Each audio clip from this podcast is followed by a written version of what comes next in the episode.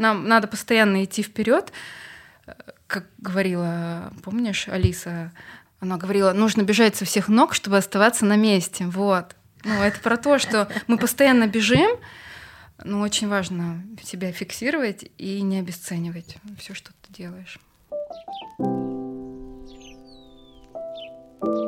Всем привет, меня зовут Романова Лена, и вы не представляете, у кого я сейчас в гостях. А в гостях я у своего очень близкого человека, Наташи Рудова, с кем а, мы прожили просто потрясающие эмоции, потому что создавали невероятные проекты, которые трогали людей, и до сих пор, мне кажется, я понимаю, что без этого человека я бы не смогла так тонко раскрываться, потому что она сама несет это в мир, и когда ты соединяешься с такими людьми, ты становишься лучше. Вот. Наташа Рудова — это арт-директор «Белых аллей», парк-отель, в котором я провожу а, мой цветочный лагерь. А, Наташа также создатель своего собственного проекта «Мечтатели». И в рамках этого проекта создаются классные ужины, встречи, фотосъемки. Ну, в общем, и вообще Наташа супер многогранный и разносторонний человек. И я счастлива, что в моей, в моей жизни есть такой человек, и я могу с вами ею поделиться. Вот. Наташа, здравствуй. Привет, Лена.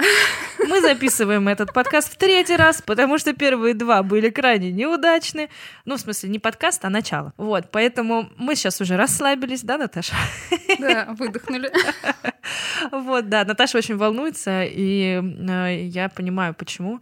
Очень сложно говорить но мне кажется, что когда это про тебя, все становится органично и, и легко. Поэтому, Наташа, мне очень хочется узнать про тебя, и даже не так, а, мне очень хочется, чтобы о тебе узнали люди, о твоем пути, потому что, как я уже сказала, ты своим примером и своим отношением к жизни меня очень сильно мотивируешь, и очень много каких-то очень тонких вещей э, относительно души, отношение к жизни.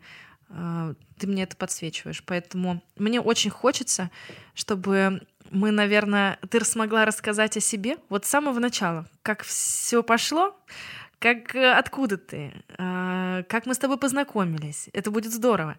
И, конечно же, мы придем к тому, что сейчас тебя цепляет, и что бы ты хотела рассказать людям. Так что давай начнем сначала. Это самое главное. Да, спасибо, Лена. Я хочу сказать тебе большое спасибо. За... Для меня это большая честь, что ты меня пригласила стать гостем твоего подкаста. Я надеюсь, что я смогу поделиться чем-то важным и ценным, что поможет людям в их поиске себя. Вот. Вообще, ты сказала сейчас так много приятных слов, что у меня пылают щеки. А я какой раз говорила? В первый, второй, в третий, в третий тоже? Да. А то вдруг кто-то не услышал. Я просто несколько раз Наташу презентовала. Да. Ты сказала, что я тебя мотивирую, вдохновляю. Это так странно слышать, потому что потому что меня вдохновляешь ты, а тут, оказывается, возможно, по-другому. Это очень, это очень странно, но очень приятно. Вот. Ох, рассказать про свой путь. Хочется, чтобы это была короткая история. Не получится. Ну, я попробую, я попробую. Я не дам тебе. Наверное, расскажу о самых значимых таких моментах на моем пути. Вот, наверное, так. В общем, я из Казахстана, и самые значительные события произошли в моей жизни именно в тот момент, когда мы переехали из Казахстана в Россию. Это был 2010 год такой... Вообще 15 лет э, в маркетинге и рекламе. И когда переехала, это был сложный период в плане того, что ты один в таком ну, не один, а, конечно, есть семья и большая поддержка от семьи, но в целом ты чужой в большом городе, ты чужой, и у тебя страшная неуверенность, когда ты без гражданства и вообще... Но все равно это другая культура, другой менталитет, хоть мы говорим на одном языке, но тем не менее. А почему решили приехать? Ну, у меня тут был папа, и он давно нас звал, и мы решили, что это правильный путь. Угу. Да. Вот. Вернуться на историческую родину. Так. Да. В общем, когда мы переехали, это был такой долгий период получения гражданства. Мы жили в таких спартанских условиях, мы параллельно строили дом. В общем, страшно вспомнить. Мы жили, тут был бетонные стены, бетонный пол, печка-буржуйка. И, в общем, когда я получила гражданство, паспорт, стала искать работу. И это было очень сложно. Может быть, это были какие-то внутренние мои заморочки, но мне кажется, что и прям вот... Э, ну, в общем, я долго не могла найти работу, и когда я нашла, я решила, что я соглашусь на любое предложение. И вот из всех самых сложных вариантов, какие возможно было выбрать, у меня был самый сложный. Во-первых, мало того, что я выбрала место работы станция метро Ботанический сад. Ну, то есть, представляешь? Противоположная сторона. Да. Ну, давайте просто...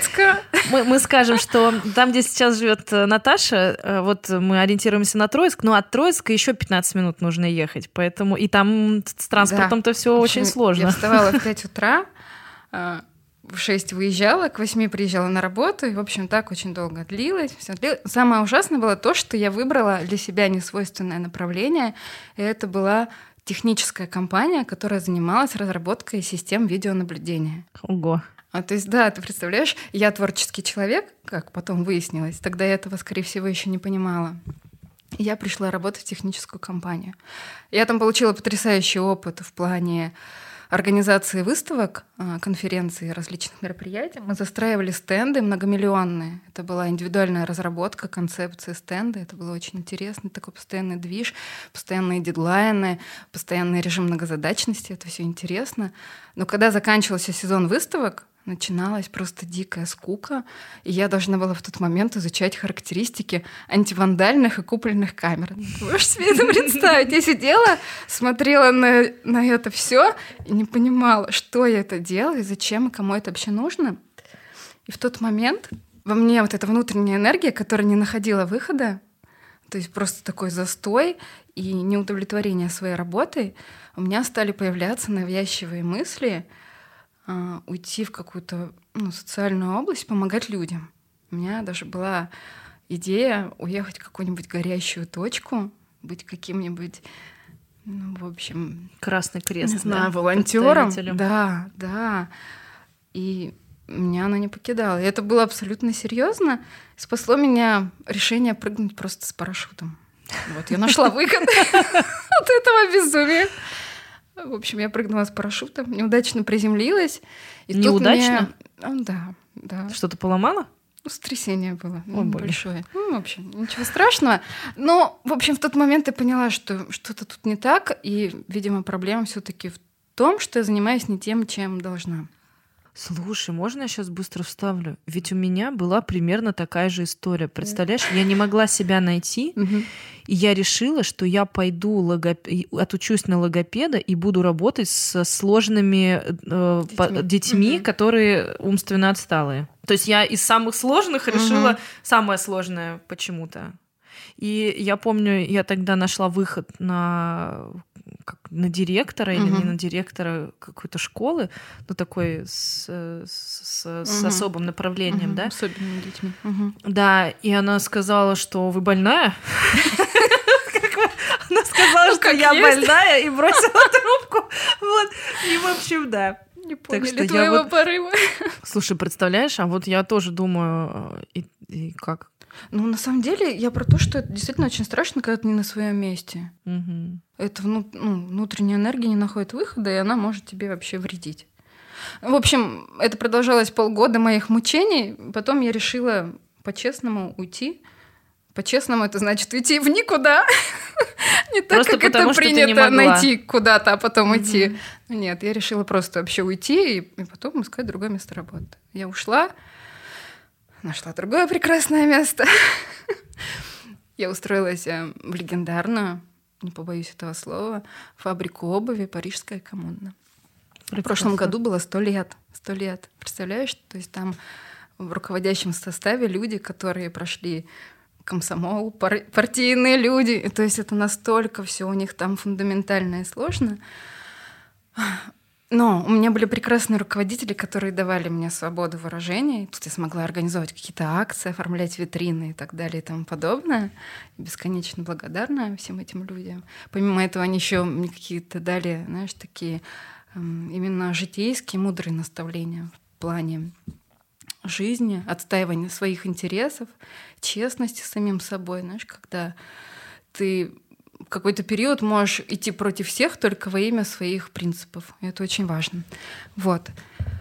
И опять же, мое творчество очень быстро прекратилось, потому что, ну, как мы понимаем, такая фундаментальная компания, там проход...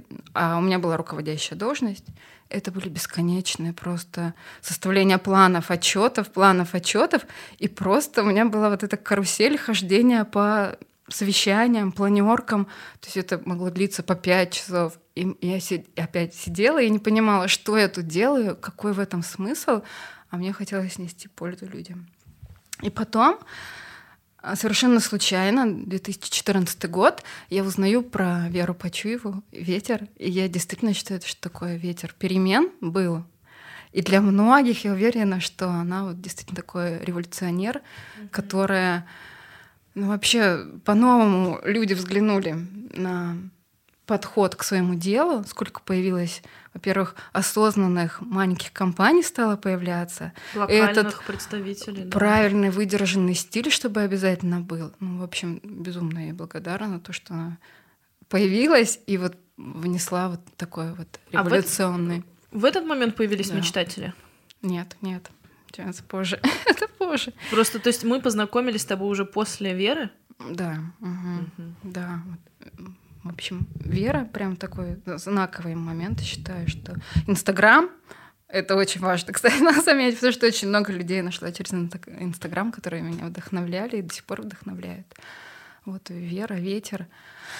Но я продолжала работать на нелюбимой работе. Слушала... То есть ты просто встретила Веру ну, на просторах Инстаграма, да, подписалась? И она меня безумно вдохновила mm-hmm. своим видением мира и этой эстетикой этим выдержанным стилем и своими проектами, которые могут быть с душой, которые для людей, которые не для выгоды какой-то в первую очередь, а которые в первую очередь для людей, которые несут важные смыслы. Просто если кто не знает, то Вера Почуева создатель журнала Ветер магазин, магазин.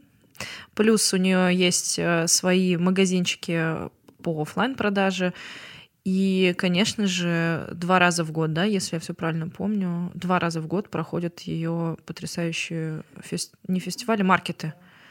Вот. Так что, если кто в Москве, если нам посчастливится еще раз увидеть да, маркет. Будем надеяться, что когда-нибудь безумие закончится, и у нас Да, и им будет... пришлось вот последний маркет буквально за день до открытия отменить, и это, конечно, просто большая трагедия для всех участников и для самой Веры. Вот, но... Да. В общем, это было прям такое для меня новый взгляд на мир, что можно по-другому, что можно заниматься любимым делом и не просто для души, что это, ну это действительно, что у тебя может одно быть дело, и оно может быть любимое. вот. Что не, не обязательно работать на нелюбимой работе. Но, несмотря на это, хоть Вера и вдохновляла, я продолжала там же работать, ходить по совещаниям и умирать от тоски, непонимания своей вообще нужности, значимости и всего прочего. Вот. И самый ужасный, наверное, такой удар судьбы и переломный момент — это, конечно, уход папы. Господи. Мы с тобой как раз тогда встретились, потому что Наташа мне написала и сказала, Лена, я буду проводить а, небольшой фестиваль или даже, я не знаю, как это называется, событие а, в рамках а, небольшого поселка у нас рядом с Троицком, ну, считай, там же, где Наташа живет, она хотела, ты хотела создать, э, ну, я не знаю, как это, фестиваль, да, и приглашала меня да, как... У меня вообще было желание организовать фестиваль, потому что Вера так вдохновила, мне кажется, тогда все сразу захотели организовать фестивали, да. Было такое. Вот, и Наташа мне впервые тогда написала, и я запомнила ее аккаунт «Мечтатели». И я думаю, какой интересный человек, потому что э, тогда как раз это тоже мое начало, это 2014 год, и я делаю первые шаги во флористике, и я не понимала, как ко мне люди приходят. Они просто сами меня находили, сами писали, и вот так написала мне Наташа, сказав, что Лена, давайте вместе что-то сделаем. Я такая, да, давайте, и вот, э, к сожалению... Да. Но, знаешь, я вот... Это было все так непредсказуемо в один момент, что понимала, мы собирались по делам, и он говорит, ну, выходи через пять минут, я тебя жду в машине. И Я стою в ванной, и тут гаснет лампочка. Я выхожу на веранду, ну, я не придала этому значения, я выхожу на улицу, на веранду и понимаю, что все, ну, это конец. Вот. И в тот момент я поняла, насколько наша жизнь, она просто непредсказуема. И как важно, ох, боже, оставить после себя что-то и успеть очень многое. Потому что в другом вообще нет никакого смысла. Такой, в общем, важный рубеж. Э, рубеж. Господи, простите. Все хорошо. Если ты хочешь водички Кошмар. Нет, нет, все хорошо.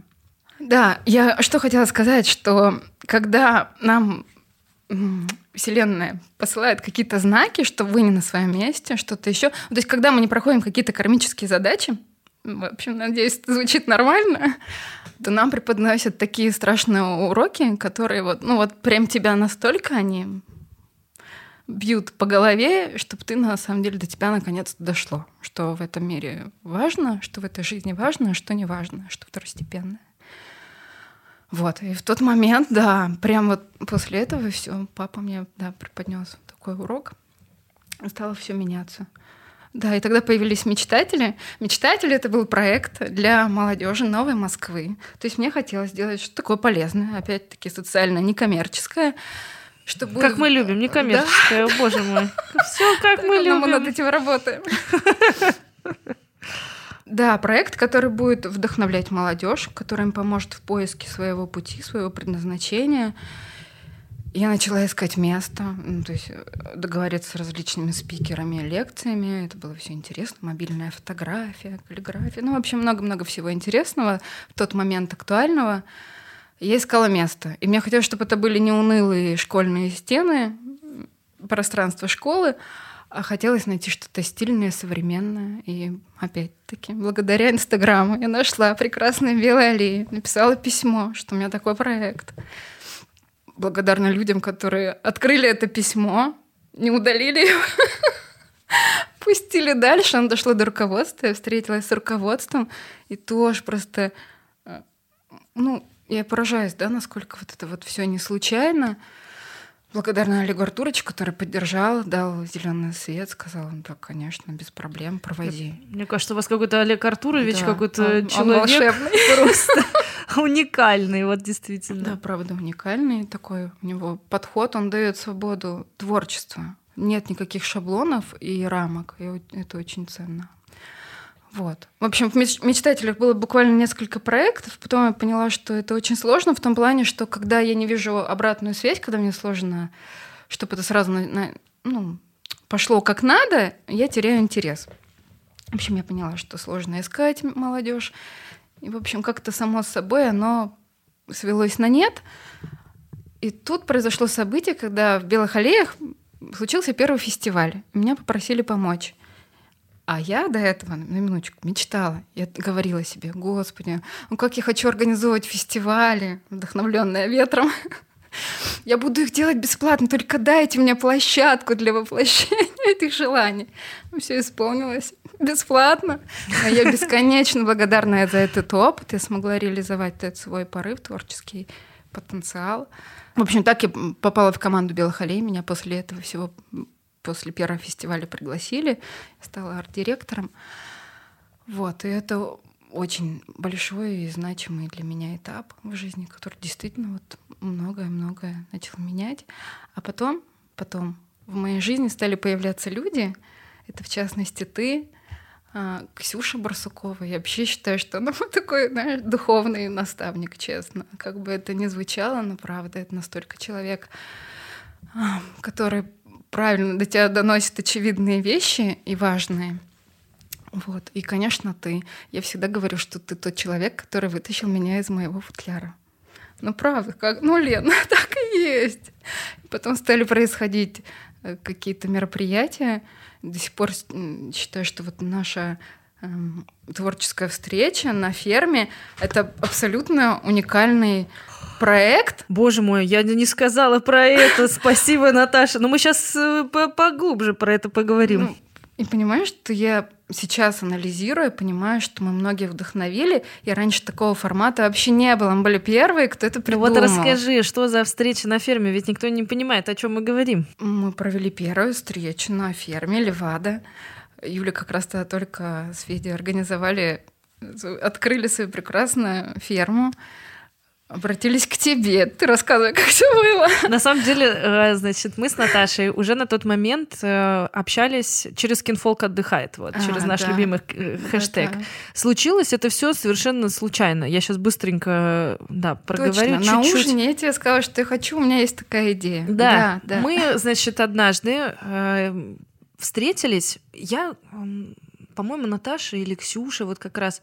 А, все, сейчас я отмотаю немножко назад. Э, хочется сказать, что у нас э, Москва, она может быть э, кипит, и там движухи больше видно ну, когда люди могут объединиться, больше людей вовлекаются в процесс. Но те люди, которые пытаются сдвинуть э, такую зону, как Троицк и приближенные территории, это такой механизм. Господи, ты там, я не знаю, это как будто тонную машину ты должен толкать сам в одиночку, потому что это масса, которая очень тяжело движется. И вот как раз Ксюша Барсукова, она была тем человеком, который пыталась хоть как-то раскачать, а на тот момент были модны фотопроекты и фотодни, она пыталась хоть как-то раскачать вот эту ту самую молодежь. И, значит, мы с ней проводили очень много каких-то мастер-классов э, по венкам, мастер-классов да. по венкам на голову, по новогодним венкам, Потом э, был фотопроект э, с костюмами королевы, помнишь тогда? Да, да, Квин, Квин, как раз-таки в усадьбе Валуева. Валуева. Усадьбе Валуева, да. Вот, мы с тобой там как раз э, и встретились, я правильно понимаю? Да, да. Вот, да. и мы, получается, вот эти ниточки через Ксюшу-то нас-то и свел, да. связала. То есть мы до этого с Наташей так и никогда и не, не виделись, кроме той вот переписки в 2014 году. А потом, спустя несколько лет, вот на проекте Queen, который организовала Ксюша Барсукова. А на секундочку, с Ксюшей Барсуковой мы ходили в художественную школу в детстве. И я помню, какая она такая фифа такая была. И я такая еще думаю, ой, какая девушка. Я с такой точно никогда не буду дружить. Кто бы думал, что спустя там 10 с лишним лет мы будем просто сидеть вместе и думать, э, и, фан... и, и просто анализировать, и вдохновляться, и друг другу давать поддержку такую мощную. И вот у Наташи э, я всегда за ней следила, когда я понимала, что у нее какое-то невероятное чувство вкуса. Минимализм и тонкость линий, тонкость каких-то предметов, то есть все как будто бы с журнала Кинфолк. Меня и тут вдохновляло. На... Да, это просто, вот она как раз показывала, знаете, вот эти вот красивые, когда показывают кадры, как вот прям Pinterest, Instagram, прям такое, знаете, как правильно надо делать. Вот Вера Почуева, видно, ей тоже это вдохновила. И вот я смотрела на ее Инстаграм, думала, боже, ну как же это красиво. Вот одна веточка там лежит, один раскрытый листик в журнале там показан, и все, и у тебя э, все с правильным светом, все так тонко. И Наташа пригласила нас тогда э, в июне к себе домой. И, призв... и э, позвала Ксюшу, меня, получается, и мы с ней встречаемся. Э, в смысле, все вместе встречаемся. Я еще помню тогда цветочную композицию какую-то притарабанила. Да, очень красиво. Вот. А ты очень красиво такие-то баночки расставила, тарелочки, вилочки. И я стою и понимая, что я человек индустрии свадебной, и мы все делаем для других, но никогда не сидели вот за таким столом на улице в саду, а ты еще флажки тогда развесила. Ну, то есть, знаете, было ощущение праздника для себя, и что это по-настоящему. И это был восторг впервые в жизни. В 2000, каком там, 17 наверное, году, да, где-то это было? Да. Угу, в 2017 году я ощутила, что, оказывается, так можно для себя создать условия безумно красивые, простые, в которых ты просто таешь именно от эстетики. И мы назвали, что Ткинфолк отдыхает. Что там в журнале? У нас-то как красиво. И мы этот праздник сделали для себя. И решили сделать это традицией. И каждый июнь на цветение пионов мы встречаемся с девочками. Теперь у нас уже пятеро. Четверо. Вот, и это прекрасно. И вот как раз на одной из встреч Наташа мне говорит, Лена, я писала Флаффи Фарм и не Кости. Я мечтаю, а у нее, знаете, такой пунктик. Она везде хочет поставить стол.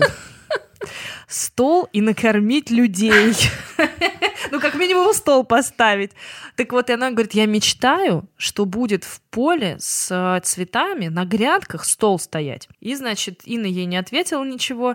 Инна ответила. А, ответила? Она сказала, что пока не готовы к этому. Потому А, что ну, это было они в моменте было строительство, и Инна сказала, что, ну, видим, такой, как настоящий перфекционист.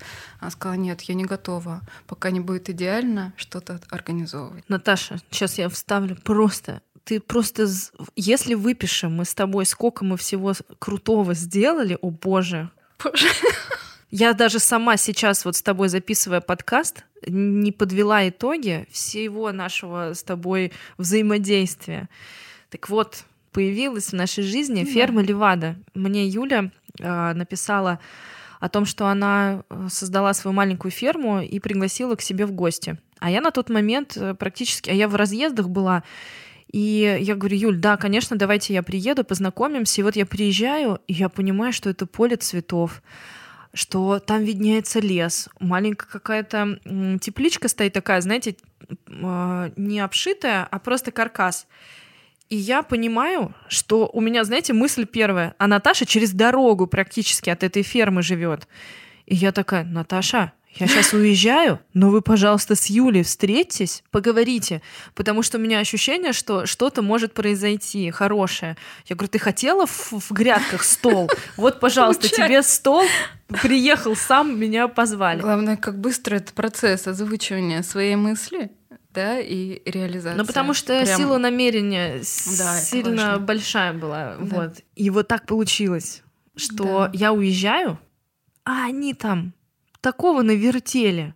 Я возвращаюсь, и э, что вы сделали? Было что-то прекрасное. Нет. Мы- Юля перекрасила специ... такой был каркас. Да Что, что это С- было? Какой-то каркас? Это каркас общем- теплицы. Просто я приезжаю, она была на секундочку э, такая, знаете, поломанная и желтого цвета. А, Я при, приехала, а там она уже стоит крашеная, вся выровненная. Манипулятор приехал, полностью ее Развернул. развернул. То есть наша, Наташа быстренько раскрутила раз- ну, про все процессы вот эти развела.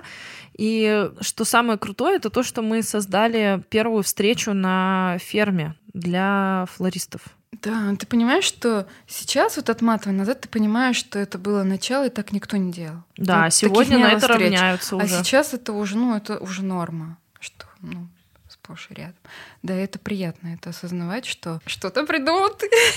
Да, просто здесь очень нужно отдать должное Юле, потому что она одна на тот момент э, из фермеров, кто был готов к Да. себе людей позвать в гости. Это вообще такой И разрыв есть шаблона. Ра- разрыв полнейший был, потому что ее концепция была для людей, то есть она давала возможность людям срезать цветы, она давала возможность э, походить по ферме, пообщаться, и это вот этот доступ к цветам, к ферме, он, конечно, был уникальным, и я очень благодарна Юле за то, что а, вот эти встречи случились, и они, конечно, очень-очень вдохновили и меня, и других фермеров. И вообще, в принципе, мы стол, можно сказать, не один раз там поставили.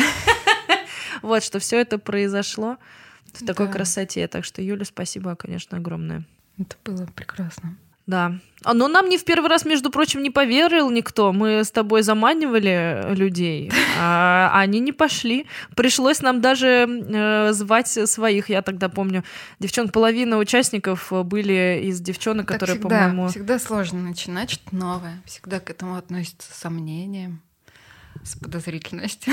Мы, э, на самом деле, вот по поводу стола, конечно, мы стол не, не поставили, это так образно, но э, смысл в том, что мы создали какой-то удивительный, уникальный э, день, в котором, если вот так вот вспомнить, как он выглядел, мы встречались рано, да, утром, по-моему. У нас э, была демонстрационная часть от меня, Да. Мгм. Юля показывала цветы, рассказывала о цветах. Потом, а, ой, это так красиво было, когда все девчонки там ходили, резали себе Да, потом ещё была цветочки. фотосессия. Потом была фотосессия, обязательно мы кушали какие-то вкуснейшие какие-то, пироги, да, пироги нам были. девчонки, ты Да, находила да, людей, которые да. нам готовили. И потом мы сидели около костра и болтали. Да, это было все так по-настоящему искренне. И, В общем, для людей. Это было для людей.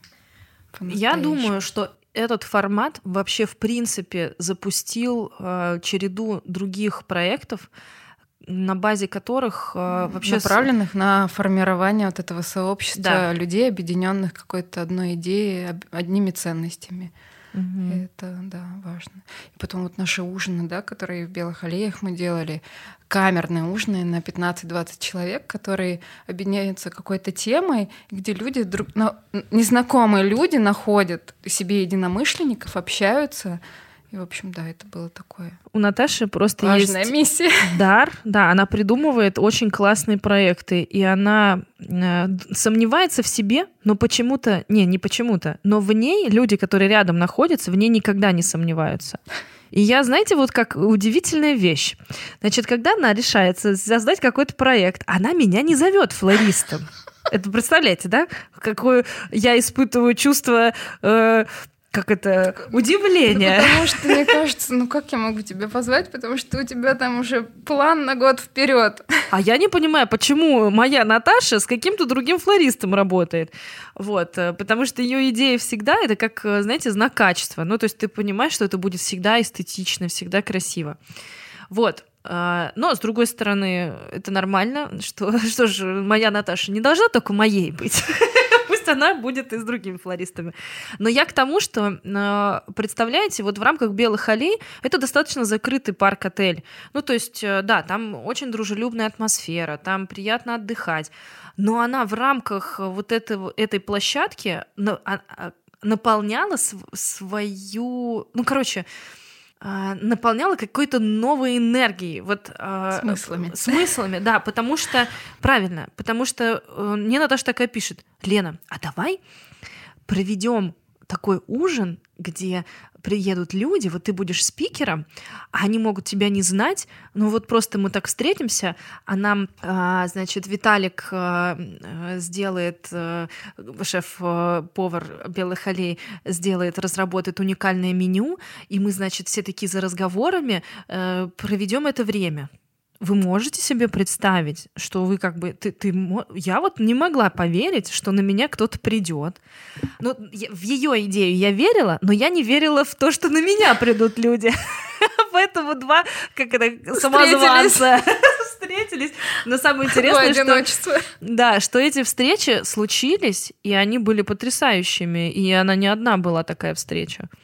Да. И потом ведь тоже я ловлю на мысли, что потом стали появляться такие форматы все чаще и чаще и чаще. Да, и это, в общем, удивительно. Вот. Как ты пробуешь, идешь по этому пути, пробуешь разные форматы и ищешь себя.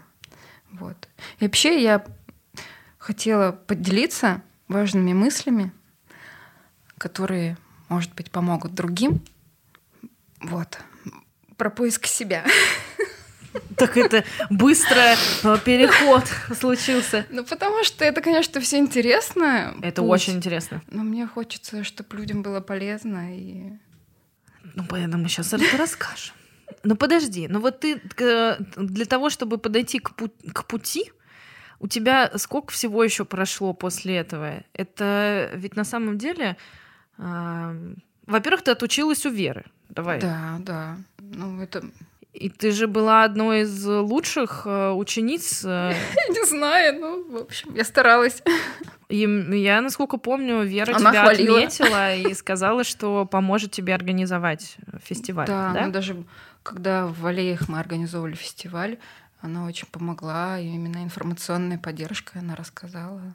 Угу. И, и к нам пришли. К нам пришли благодаря Вере люди пришли на наш фестиваль. Вот, Кстати, фестивали ценно. до сих пор проходят.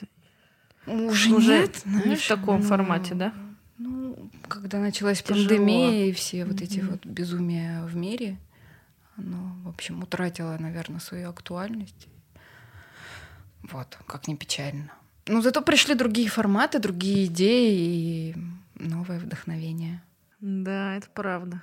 Это... А мы с Наташей еще делали фото, фотопроект очень классный на понтоне. Помнишь, да, как раз пандемия да, закончилась? Да, да.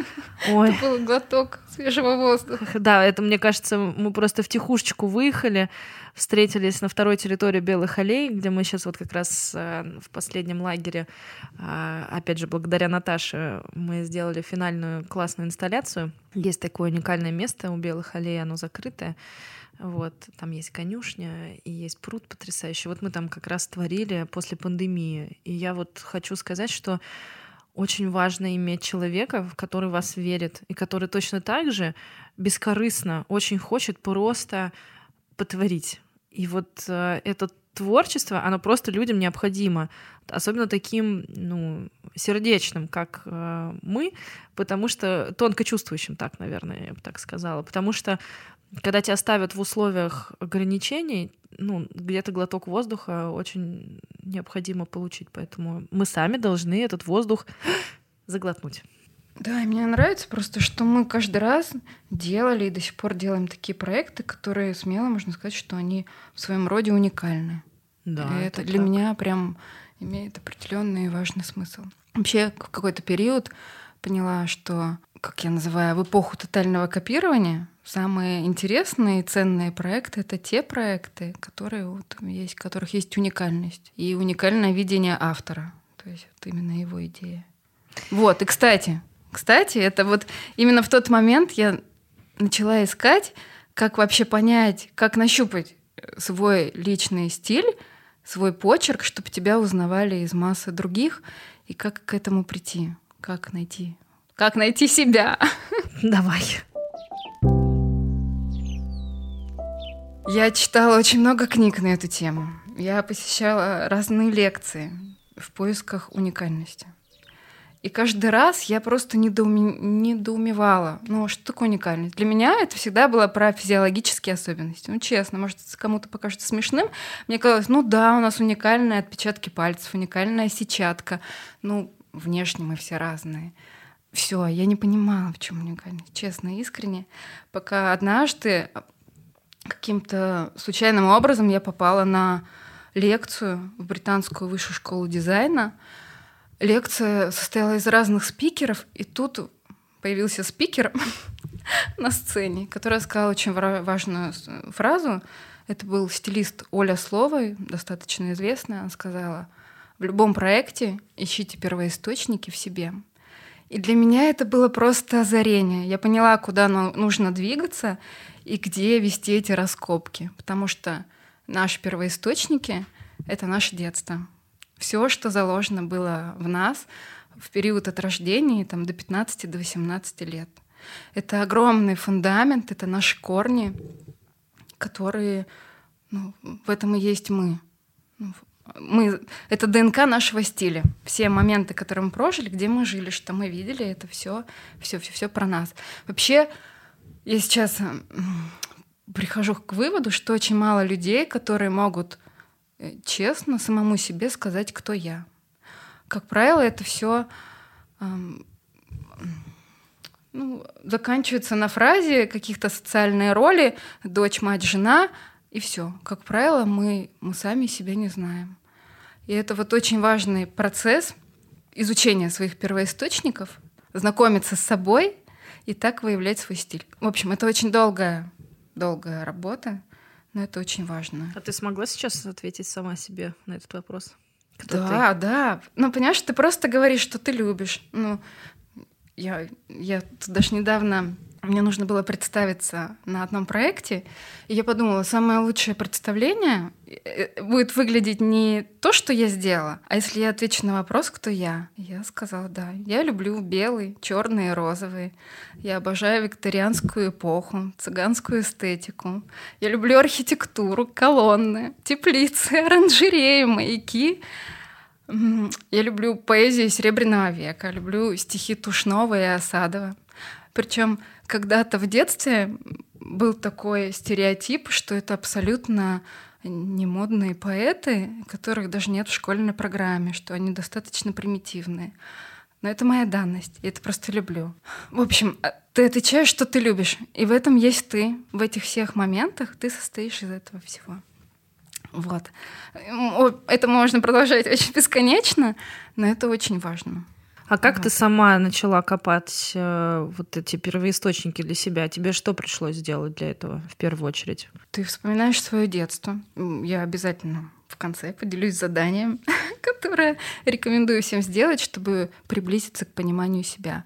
Потому что я знаешь, как это прям называешь, что это такая универсальная константа, что то, что было у нас заложено в детстве, а то, что не влияет ни мода, ни технический прогресс, вообще ничего, это совершенно базовый код личности, который там хранится, вот в этих наших вот я тоже, истоках. знаешь, я вспоминала из-за того, что мы с тобой не первый раз разговариваем про да, вот эти первоисточники. Да, да.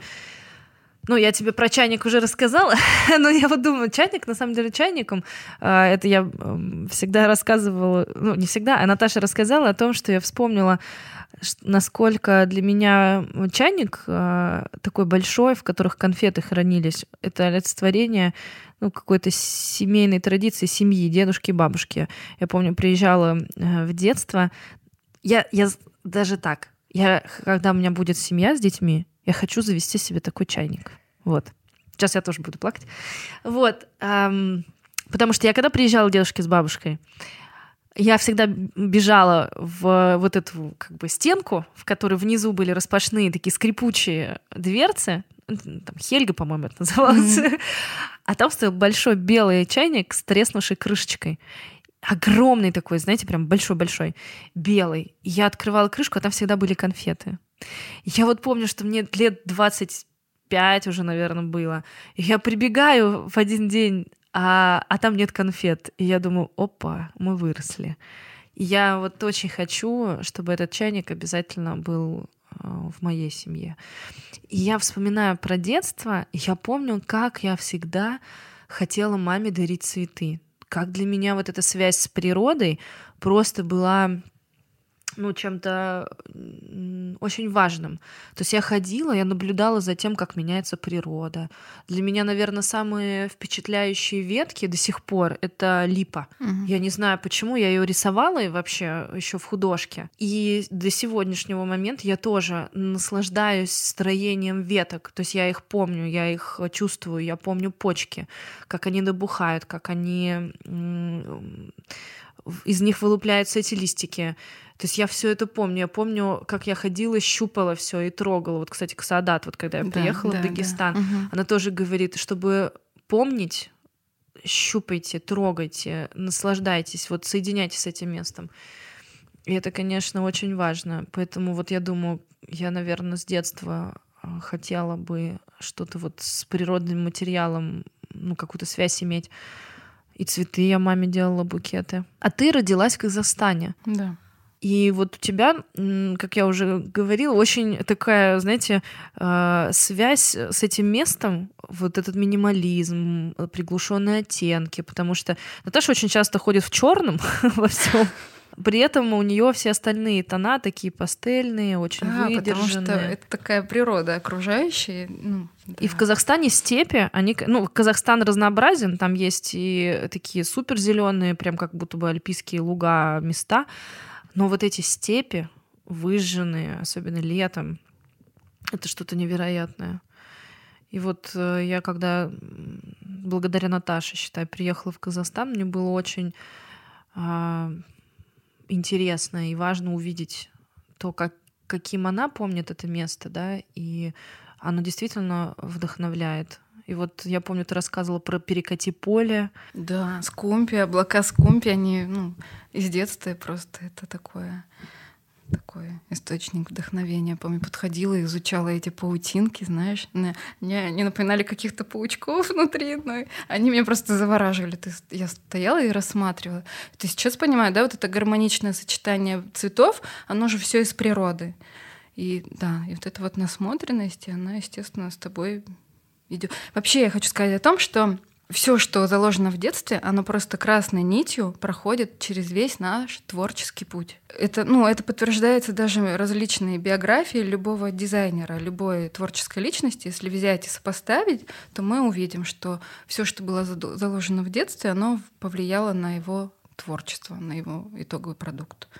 Как-то mm-hmm. рассказывала с Кристианом Диором, что он рос в Нормандии, небо было серого цвета, дом был очень красивый, розового цвета. Мама его занималась цветами и выращивала сад. Естественно, это все пронес спустя время, когда он уже стал дизайнером. Э, его любимое сочетание цвета было именно серый и розовый. И, естественно, много коллекций его коллекции одежды были именно связаны, вдохновленные цветами, строением цветов, потому что он обожал эту цветочную ботанику, анатомию строения цветка, он сидел, изучал. И, в общем, это его первоисточники, и это прослеживается в его творчестве. И так взять любого, любого человека, творческого, не творческого, оно все проходит красной нитью, это очень важно. Как э, помнишь в фильме «Работа без авторства», угу. когда художник в поиске как раз-таки своего уникального почерка, своего стиля, и ему педагог говорит, вот ты должен ответить на вопрос, кто есть ты, что есть ты. И это действительно важно. А чтобы ответить на эти вопросы, нужно вернуться в детство и понять вообще, кто ты, про что ты, кто были твои герои, какой их характер и прочее. Вообще это, этот метод первоисточников используют стилисты в разработке уникального стиля для медийных персон, артистов и так далее, каких-то блогеров. Но я поняла, что этот, этот же метод можно применить в поисках личного стиля, личного почерка именно в творческой работе. Но помимо всего этого, тут очень важный момент, когда ты начинаешь в эту тему погружаться, происходит принятие себя. Я сейчас расскажу на своем примере. В общем, я тут анализировала. Я очень долгое время боролась со своей неуверенностью, со своими страхами и вот это вот закомплекс...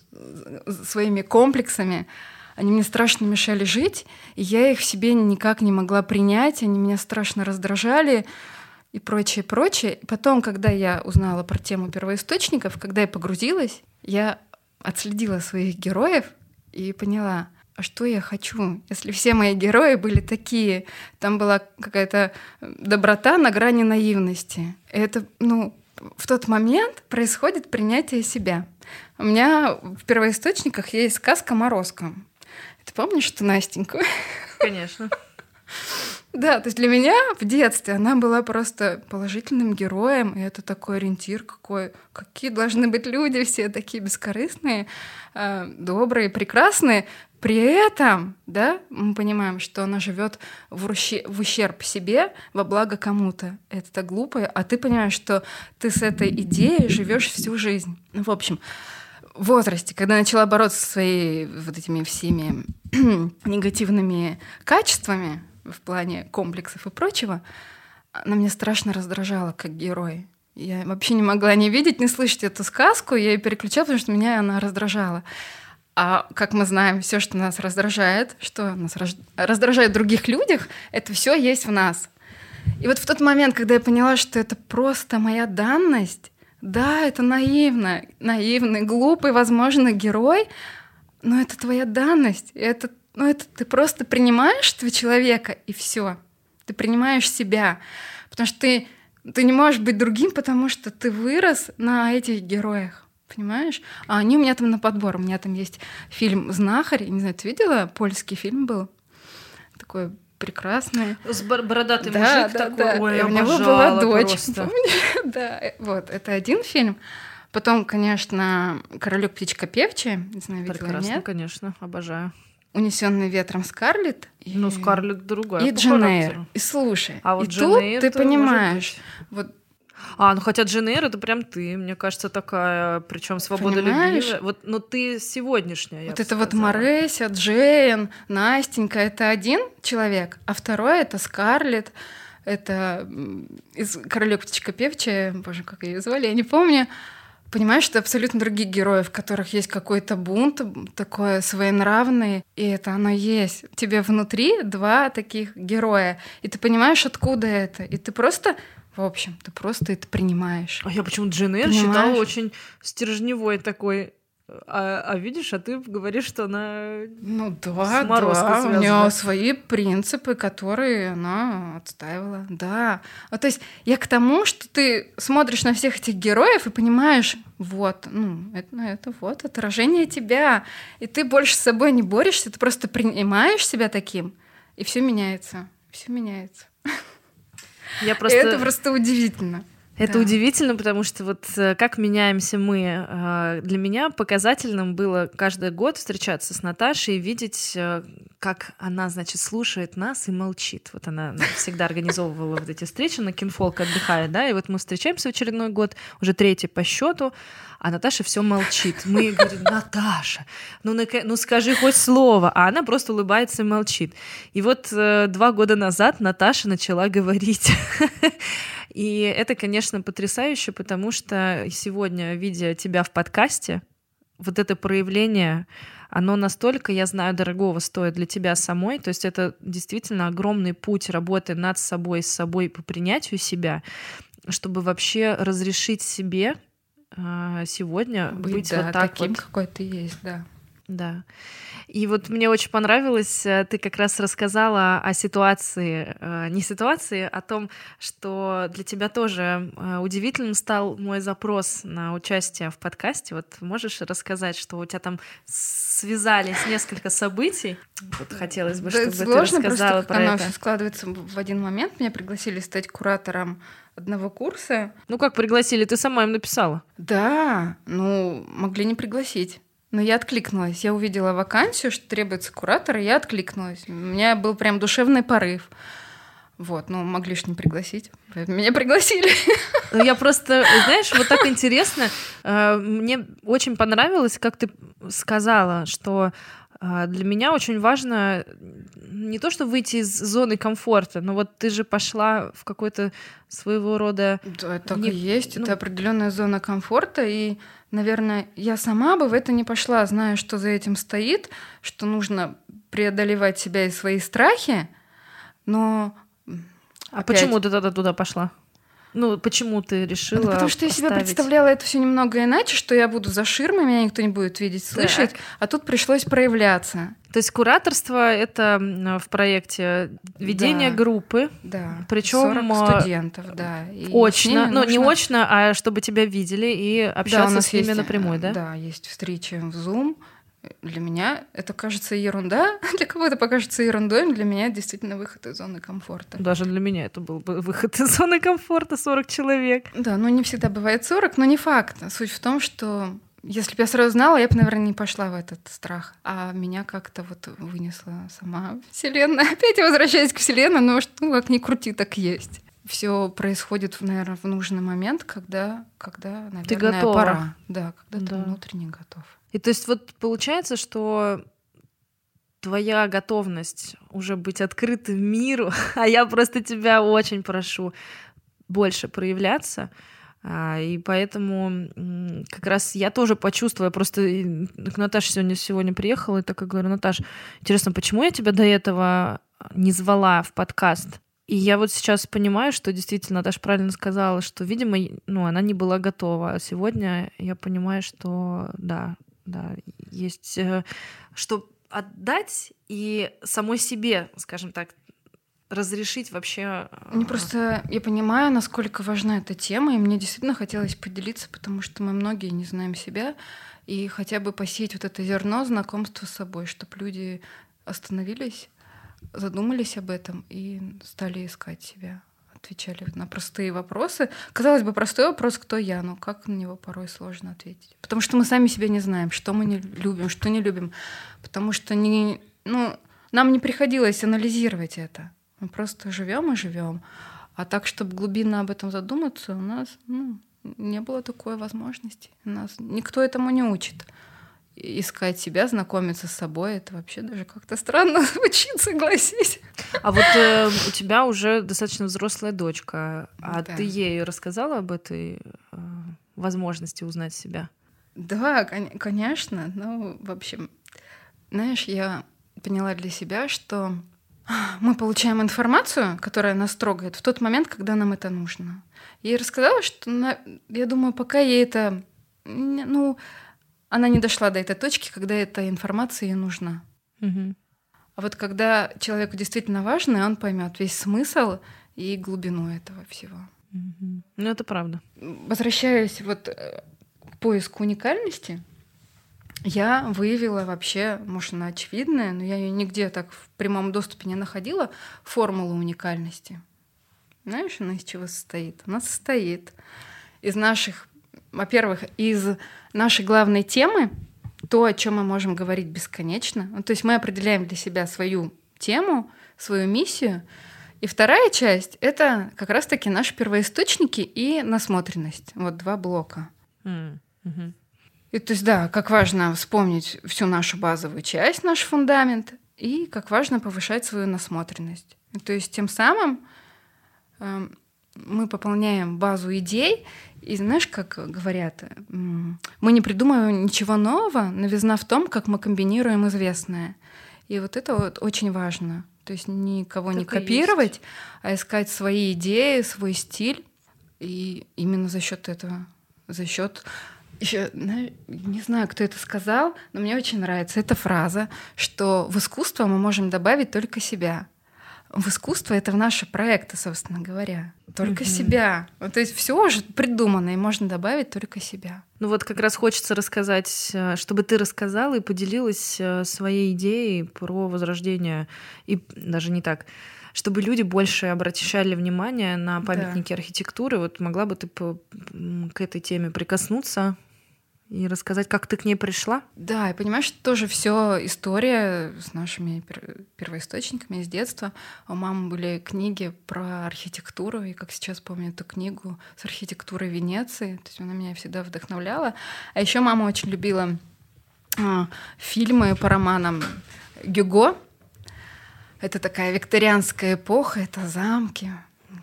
Ну, в общем, и, я, конечно, смотрела эти фильмы, вдохновлялась архитектурой. Это сейчас понимаю, тогда-то я не понимала.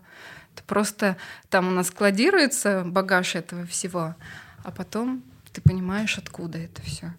И когда мы приехали в Казахстане, очень мало памятников архитектуры, каких-то уникальных зданий. Они есть, но их прям очень мало. И когда мы приехали в Россию, я просто вдохновлялась усадьбами. А еще я любила фильм «Барышня-крестьянка», кстати. И там вот эта вот усадебная культура, и потом здесь эти усадьбы разрушенные, не разрушенные, меня это безумно вдохновляло. Я каждый раз ходила и удивлялась, как такое культурное наследие может быть брошено на произвол судьбы. У меня было просто прям недоумение. И зарождался какой-то гнев на структуры э, государственные. Почему так? Но потом я услышала фразу, что начните себя, Просто начните менять своими действиями мир, начните себя. И так мне пришла идея вот просто каким-то ну, все органично. То есть я люблю ужин. Опять ужин. Да, Мы я просто подумала, любим поесть. Да. Нет, ну что я могу еще придумать? Зачем изобретать велосипед, чтобы сделать какой-то уникальный проект и к этому привлечь внимание, чтобы было интересно и полезно. Вообще, он был такой разносторонний. И так пришла идея организовать ужин в усадьбе. Первый у нас ужин был в усадьбе Быкова. В общем, это вообще были в, в полевых условиях, там не было ни света, ни уборных, ни воды, ничего. Я не знаю, как наша прекрасная команда согласилась, Белые аллеи поддержали, Женя поддержала Карпунина, это управляющий Белых аллей, э, Виталик Соснин, шеф-повар. Конечно, Олег Артурович это все поддержал, сказал, да, пожалуйста, творите. Да, и мы это организовали, это было, ну, это было прекрасно. То есть, знаешь, у меня была идея подарить жизнь месту, которое заброшено, но в котором большая история и важность. И вообще, самое главное, как миссия, правда, считаю своей миссией, которую для себя придумала, это популяризация памятников культурного наследия России, потому что мы зачастую обесцениваем свою культуру, свои свою историю, а в ней много ценного. Это, это наши, наши корни, это наше богатство, и мы должны об этом знать, и мы должны передавать эту любовь нашему следующему поколению. И чтобы привлечь к этому внимание, появилась такая идея форматов ужинов в усадьбах.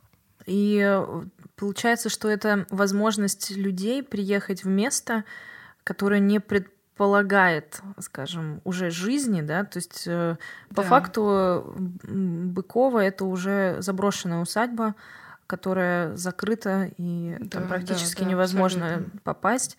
и вы организовали ужин, и люди приехали, увидели и архитектурное строение. Ну, короче, как это вообще...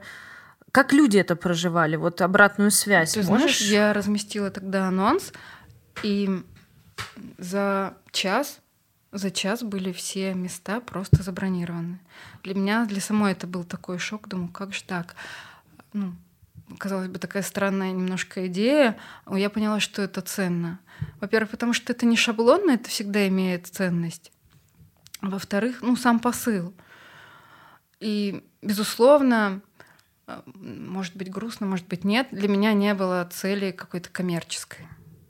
Может быть, неправильно, потому что над этим размышляю, но пока для меня это так. Для меня это просто действительно как что-то такая высшая цель привлечь внимание и вдохновить куль- культурой России и вдохновить, чтобы люди вспомнили, увидели, увидели, как много у нас ценного и вдохновились этой историей. Ну вот я, честно говоря, увидев усадьбу, в которой мы делали одну из свадеб вот с Вестиком, угу. Я не помню, как она называется, но я такой красоты вот э, по размеру усадьбы и по ее а, архитектуре, построению я не видела. Это прям вот, не знаю, ну Италия. Я видела, в каком это запустении. Это находится на какой-то закрытой территории в военной части. Я понимаю, что не присвоили статус культурного наследия. Да, многим усадьбам не присвоили. И они просто разрушаются. И вот там э, все, что происходило, честно, для меня просто такая боль. Э, я смотрела, я думала о том, как бы круто было бы тебе сделать э, один из ужинов, чтобы хотя бы, возможно, привлечь внимание, потому что, ну, это место, которое требует э, внимания требует возрождения. И для меня, честно, потеря такого объекта, такой красоты, такой уникальности, ну, это прям очень э, будоражит, скажем так, мое сознание, потому что видеть, как разрушаются невероятные памятники архитектуры, просто собственноручно, потому что туда запускаются вот как мы, угу. люди варвары. Ну по большому счету мы а, берем там уже остатки паркета, стены, оно и так-то разрушается уже от времени, потому что там влага, все это проникает. И такие, как мы, мы их это не сохраняем, наоборот, мы только при... ускоряем процесс разрушения. И я, конечно, с одной стороны понимая, что нам было интересно там работать, потому что красивая картинка, но что за этим стоит, это только потребительское такое отношение, а по факту а, вот больно осознавать, что это все не имеет дальнейшей, дальнейшего Жизнь. будущего. Угу. Вот, поэтому тут, конечно, такая грусть, тоска. А, но мне безумно радостно было, что ты смогла сделать невозможное. Казалось бы, тем людям, которые вот э, находится рядом. Э, ты сделала такой ужин в усадьбе Кускова, живой, настоящий, в который ходят туристы каждый ну, день. Сделала только благодаря тебе, потому что ты смогла собрать людей и вдохновить, чтобы они пришли. Ну, слушай, и команде, конечно, которая согласилась на все это безумие работать в полевых условиях. Слушай, ну э, на самом деле это такой очень классный опыт, потому что, во-первых, было здорово, что э, нашлись люди не только я, но и в управлении э, Кускова, которые откликнулись и открыто э, пошли вот на ну, на такую идею, потому что вроде бы, казалось бы, когда мы говорим про такого масштаба памятники архитектуры, мы понимаем, что, скорее всего, там достаточно нафталиновая история, и как бы вряд ли есть люди, да, которые... есть а, определенные зоны, где можно проводить мероприятия, как правило, это... это шатры. Э, да, устаревший, морально устаревший концепт свадеб и мероприятий в шатрах, да, и первоначально мне сказали нет — но потом, видимо, я была очень убедительна, мне сказали, ну давайте попробуем. А на самом деле, вот э, Наташа при всей своей мягкости внешне, а, я прям знаете, каждый раз ловлю себя на мысли, что я ее неправильно считываю. Вот она типа как Джейн Эйр, понимаете, да? С виду очень кроткая, но там такой стержень и такой характер, что она прям реально добивается нужного. И вот когда мы были в Казахстане, у нее была съемка с э, Безе, да, студию. Вы делали... Пломбир. Пломбир. А, пломбир, да, прости. Вот, пломбир. Э, и вы делали в забро... Нет, не заброшенной, в обсерватории. Да, обсерватории, да, абсолютно тоже уникальный памятник и архитектуры, и науки. Да, да. И нам тоже сказали нет. Девушка, которая занималась именно непосредственно организацией, ей сказали, нет, вы что, это научный объект, какие тут съемки. Но Наташа нашла ключ. Да, я сказала, я не могу сдаться. Я написала просто письмо, в котором пояснила суть и мотив, и вообще для чего это. Вот, а, можно я еще вставлю? В моем окружении есть несколько человек, а, я вот сегодня Наташа говорила, есть три человека, которые ярко показывают совсем иное отношение к корням. Это Ирина Турис, это Саадат Рамазанова из Дагестана и Наташа, которые во всем а, чувствуют и видят смысл. Они не то, что ищут этот смысл, они это прям транслируют, что во всем должна быть, должно быть зерно и глубина. И иначе зачем тогда это все? Вам даже не интересно. Да. И если вы можете это донести людям значимость, ценности, которые вы вкладываете в свою мысль и идею, тогда вы сто процентов найдете отклик у, у другого человека, потому что это честно и это ну, про человека, это про настоящее. Поэтому мне кажется, что вот здесь, если реально рассказывать о том, что вас цепляет, вот как я, по-моему, рассказывала в подкасте, как я квартиру свою получила. Я просто рассказала, почему для меня это ценно, почему мне нужна моя квартира, ну вот чужая квартира просто на тендере э, квартиру выставили, и хозяева я просто быстренько расскажу, кто не слышал. Хозяева моей квартиры на Красной Пресне в центре Москвы с потрясающим видом они э, сделали цену не очень, ну, там, не сильно высокую относительно рынка, э, но решили выбрать того человека, который по вайбу, по настроению, да, там, будет им близок. Так вот, я была уверена, что я буду человеком тем самым по вайбу подходящим. Прихожу, а вайб не случился.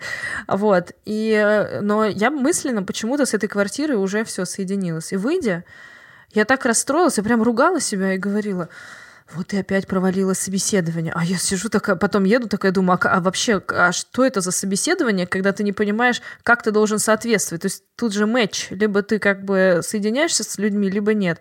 Но у нас соединение не случилось. И я поняла, что вот там происходит выбор либо оставив, оставить все как есть, либо людям объяснить, почему для меня сегодня важен поиск квартиры и для чего мне он нужен. Я рассказала о том, что я преподаватель, что я очень много путешествую, что для меня сейчас э, время перемен, и я хочу уехать от родителей. И мне нужно место, в которое я буду хотеть вернуться. И ну, вот эта квартира, она э, очень близка мне по духу. И э, я очень хотела бы, чтобы вот эти ценности, которые я сегодня, ну вот им, ими были услышаны. То есть это достаточно короткое письмо, но оно было настолько про меня что на следующий день мне сказали, что квартира ваша. При том, что два дня они искали, э, перебирали кандидатов. Было очень много людей, готовы просто сразу заплатить и в евро и далее. Mm-hmm. В общем, это к тому, что Блин, если вы можете если искренне рассказать. Искренне, да, да. Это всегда считывается и. Ну... Да. да. Я вот э, думаю, что вообще в нашей жизни э, вот такие примеры, как э, Наташа, как вот даже Ира, но на самом деле большинство людей, которые у меня в подкастах приходят в гости, и мое окружение именно такое люди, которые а, свою ценность внутреннюю, да, те ценности, которые они несут по жизни, они открыто делятся ими вовне с людьми, и это позволяет понять, а, кто ты, и не чувствовать, что ты разговариваешь с маской. Вот ты этого человека чувствуешь сразу. Ты понимаешь, он твой, вот ты дальше вместе идешь или нет. И я очень счастлива, что так много потрясающих а, событий вот знаешь, я так мы называем проекты. А это какое-то такое бездушное слово. Проекты. Вообще ужасные. И мне очень понравилось, э, что мы также переделали мастер-класс в ну, название мастер-класс или проект «Сырый турист». Мгм. Мы сказали, назвали события. И вот мне кажется, события — это так красиво, потому что это события уникальные, которые, с одной стороны, не повторяются, с другой стороны, они на самом деле вот прям удивительные. Ну, в общем, они не, не повторяются, они уникальные. Вот, так что ты как раз тот человек, который создаешь эти уникальные события. И главное, ты умеешь э, людям показать, что так можно. Ты можешь дать толчок, а тебя поддержат. Вот. И как раз почему для меня было важно, чтобы Наташа больше проявлялась. Потому что, видя, как она молчит всегда, а, знаете, вот ее мысль о том, что очень хочется привлекать внимание к, м, к памятникам архитектуры, вот ее ценности, вот она мне, сидя рядом, рассказывает это так э, вдохновляюще, так красиво. Но мне вот реально, я тебе вот через подкаст еще говорю, мне действительно всегда хотелось бы, чтобы твои мысли услышали другие люди. То есть те ценности, которые ты вкладываешь вот в эту идею, что есть памятник, который имеет вот такую историю, там происходили вот такие события. То есть, чтобы тебя было больше, ты же не просто так выбираешь место, ты не просто так а, это а, создаешь. И вот если будет больше раскрыта через тебя тема конкретного места или конкретной идеи, я уверена, что это будет э, иметь э, твой удивительный, уникальный, еще больший подход и отражение, и, и больше людей э, пойдут за тобой. Вот так. Спасибо, Лен. Я работаю над этим. Да, но мне кажется, вот выход из зоны комфорта, вот подкаст уже еще один Да, из шагов. Мощный выход из зоны комфорта. Вообще, знаешь, всегда задумалась, эм, как делать что-то уникальное. У меня всегда было недоумение. Ну как? Ну уже все придумано. И вот этот мой проект э, с памятниками архитектуры — это подтверждение тому, что всегда можно найти именно свою идею, которая действительно уникальна в своем формате. Ты понимаешь, что так никто до тебя не делал, и все благодаря первоисточникам. Вот. И мне, знаешь, ну, если подвести итог, то, наверное, я бы хотела сказать, что самое главное — это вот возвращаться к себе, искать свои первоисточники, искать себя, узнавать себя, принимать себя, искать свой стиль и свой почерк. Второе — это обязательно повышать свою насмотренность, смотреть культовое кино, посещать музеи, выставки, изучать искусство, потому что моду, потому что это все неразрывно связано и имеет значение. Как помнишь, у Татьяны Черниговской была какая-то лекция, которая меня безумно просто... Это был такой разрыв шаблона. Она сказала, мозг — это не что. И все, что туда попадает, оно там остается. Оно ну, никуда не исчезает. То есть мы все, что мы видим, все, что мы слышим, это все накапливается внутри. Мы можем это не осознавать, но все то, что у нас есть внутри, складывается, комбинируется различным способом, и в итоге получается что-то уникальное. Вот, поэтому нужно обязательно повышать, повышать свою насмотренность, смотреть кино, анализировать его обязательно. Есть интересные методики, как это делать. Да. Ну, в общем, да. Вот и третье, что важно, объединяться. И вот ты как раз-таки пропагандируешь эту идею объединения. Это, мне кажется, так важно и ценно, потому что действительно какие бы там у тебя не были уникальные идеи, их невозможно реализовать, если нет команды и нет вот этого сплочения, объединения людей, которые горят одной идеей. И это очень важно.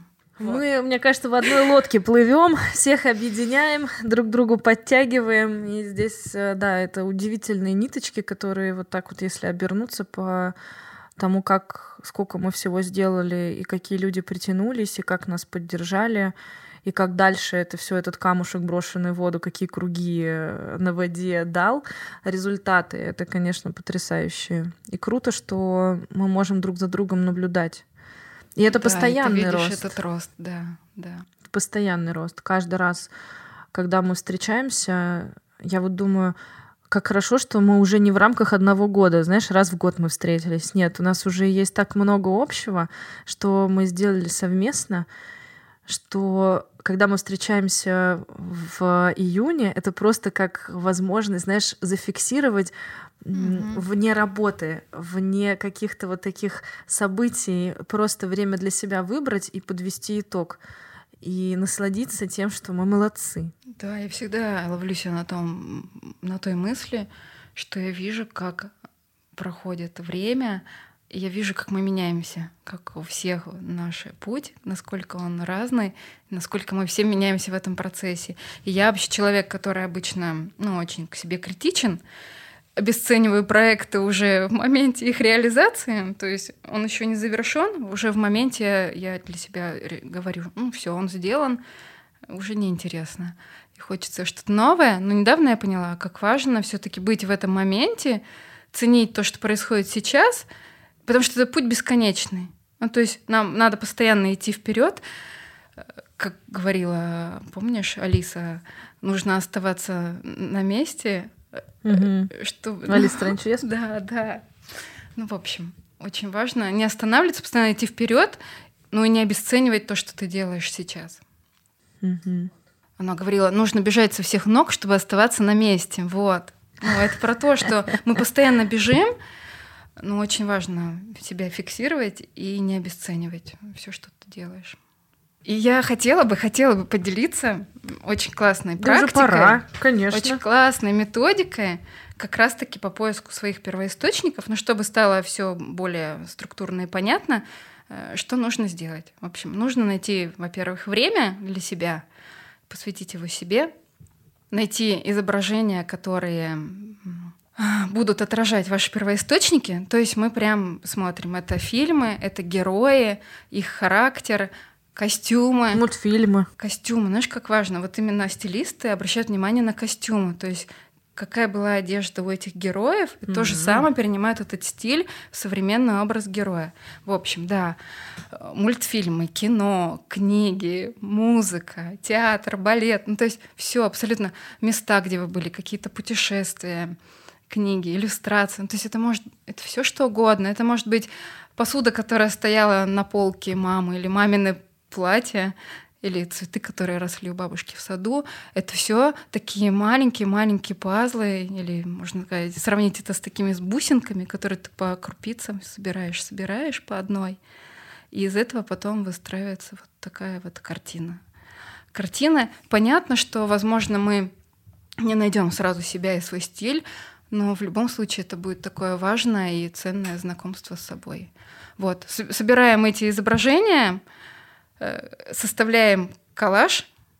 А собираем можно в Пинтересте, да? Да, я там, кстати, делаю. Доски да, можно сделать да. просто. А потом просто создала, вот я, кстати, наконец-то сделала нормально, не просто по природе, а я сделала отдельно у меня, значит, э, герои. Это книги персонажи, прям отдельные по фильмам.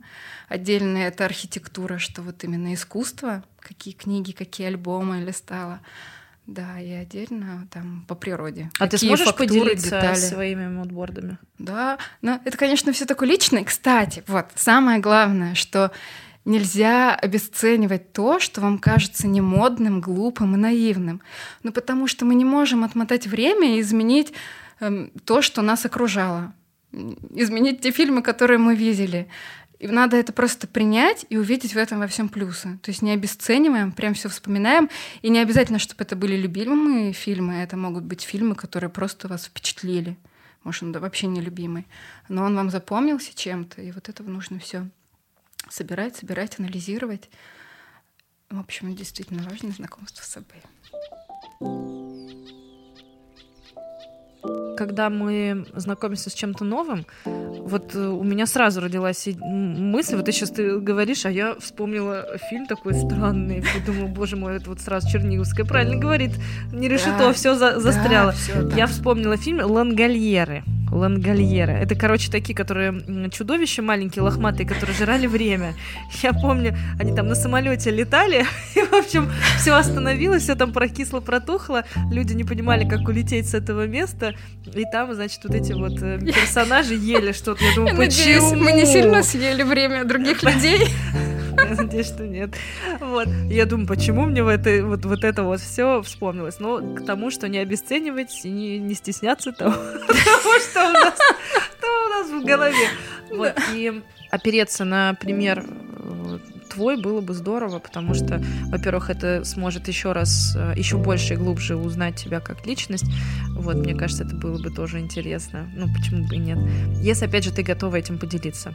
Я, я могу.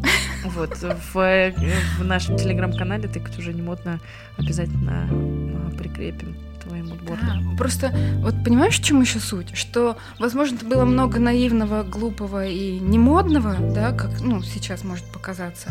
Но мы можем это исправить и дополнять сейчас своей насмотренностью. То, что мы видим сейчас, мы можем над собой работать. Это такой бесконечный процесс само ну, в общем... Саморазвитие. Да, саморазвитие. И, в общем, улучшать, улучшать себя. Ну, да, вот я сейчас тоже, знаешь, отматываю. Не важно, там... что было там. Оно ценно, но... Конечно. Оно не... Так мы... Важно. Три года назад уже не те, которые были сегодня, в смысле не то, что было вчера, уже что уж там говорить. Мы действительно постоянно растем, развиваемся, и то, что э, ты рассказала, я думаю, очень важным, важной опорой может стать для людей, потому что творческие люди в целом это все-таки сомневающиеся люди, люди, которые всегда ищут себя, а уж тем более найти свою уникальность, идентифицировать свою уникальность. Ой, как сложно. И все равно мы сваливаемся в какие-то сомнения. Я сама в этом плане не очень прокачанный человек, но учусь, потому что не хочется обесценивать, правда. Очень хочется почувствовать, что да, действительно, есть то самое мое, что ведет меня по жизни, и я за этой ниточкой тянусь, и очень не хочу, чтобы это а, разрывалось. Вот, поэтому здесь, конечно, очень важно быть ближе к себе, узнать, кто я. Да, так что, Наташа, спасибо тебе огромное за этот подкаст. Да. Я всем желаю найти себя, найти свой личный стиль, свой уникальный почерк и ближе познакомиться с собой. Вот. Я думаю, что на этом прекрасном Спасибо, Спасибо моменте Лена. мы Мне с тобой было приятно. И закончим. Мы сидим, а, вы не представляете, как мы сидим сейчас. У нас а, горит свеча. А рядом, значит, в потрясающей тарелочке стоит вазочка, такая маленькая-маленькая, и в ней веточки дельфиниума. А потом, значит, лежит такая керамическая тарелка с маленькими ветками, с какими-то ракушками, а, недожженная такая палочка полосанта, журнал про бабушка. А, да, это про любовь к, русскому, к русской культуре и эстетике. Так, а то Представляешь, чего? сегодня... Подожди, что еще? А это Дрезденская галерея. Вот, Я ну, конечно же, какие еще книги могут быть? В магазине, когда была в Казахстане. Понимаете, да? Вот а, что хочется сказать, что в общем, в нашей жизни происходит волшебство, потому что мы его допускаем. И нам очень важно проявляться вовне. И не молчите, пожалуйста. Говорите, рассказывайте о том, что у вас внутри находится. Разрешите себе быть собой. Вот. Это да. очень важно. Поэтому... Внутри каждого из нас большое богатство, правда. То, что мы действительно все разные, разное наполнение, разный уникальный опыт, визуальный в том числе. Вот. Поэтому я очень счастлива, Наташа, что я наконец-то э, могу представить тебя людям другим. Вот. Спасибо. Лена. Я уверена, что это будет иметь отклик. Ты в очередной раз вытащила меня из моего футляра. Ну, это прекрасно. Спасибо. Руки флориста всегда заняты, поэтому слушайте нас во всех оставшихся в доступности приложениях для подкастов. Обязательно подписывайтесь на наш телеграм-канал «Тыкать уже не модно». Там проходят разборы работы и, конечно же, мы рассказываем о новых выпусках. И, естественно, видеоверсия а, нашего подкаста доступна на YouTube-канале «Тыкать уже не модно». Ставьте колокольчик, и вы будете знать о том, что новый выпуск уже доступен к просмотру. Спасибо за внимание. До новых встреч. Пока. Нет.